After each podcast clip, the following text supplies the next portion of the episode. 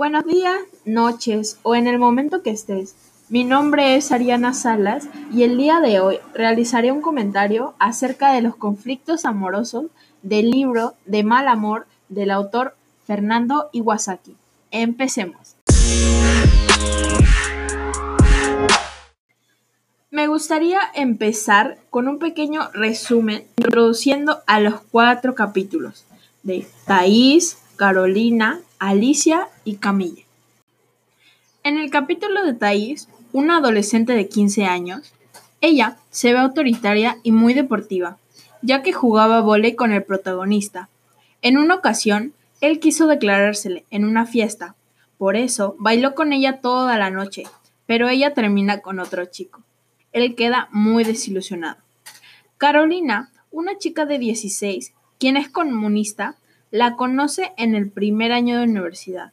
Ella le da razones para que él se postule en las elecciones universitarias, pero él pierde el respeto de ella y no se supo nada más. Nuestro protagonista se vuelve profesor de una academia y allí es donde conoce a Alicia, a quien le gustaba que le llaman Lizzie. Ella tenía el sueño de ser una gran bailarina de ballet. La recomendación que su profesor le da es que se olvide de los estudios y persiga sus sueños. Él nunca se atrevió a decirle lo que sentía por ella. Al final, ella termina yéndose a Europa para bailar en una compañía.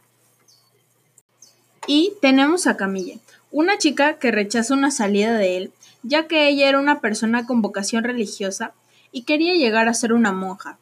Pese a lo que ella le había dicho, él no para de intentarlo, y en una de esas la besa.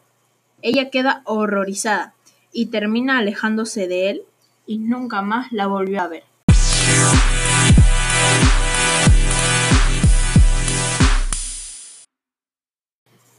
En estos cuatro episodios se ve cómo el personaje principal, quien es el mismísimo Fernando Iwasaki, se desespera por conseguir una pareja o triunfar en el amor. Pero algo que me gustaría resaltar es que nuestro protagonista no se fija o no se siente atraído por los sentimientos, sino por lo que ve, lo físico.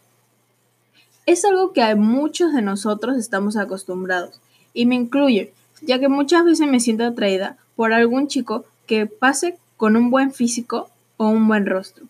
Creo que a todos nos ha pasado, ¿verdad?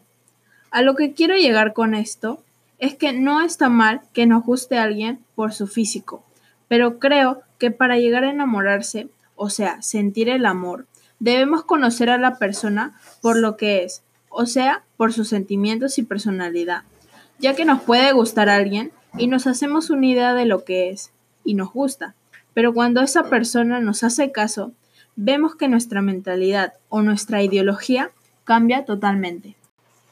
Me gustaría agregar también que la mayoría de personas pasamos por una desilusión amorosa, y si no, qué afortunado eres. Finalmente, resalto esta frase del autor que me ha encantado. A falta de éxito amoroso, bueno es el fracaso humoroso, pues el mal amor es garantía del buen humor.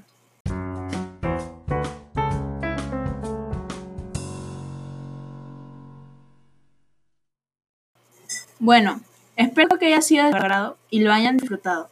Y nos vemos en un próximo podcast. Hasta pronto.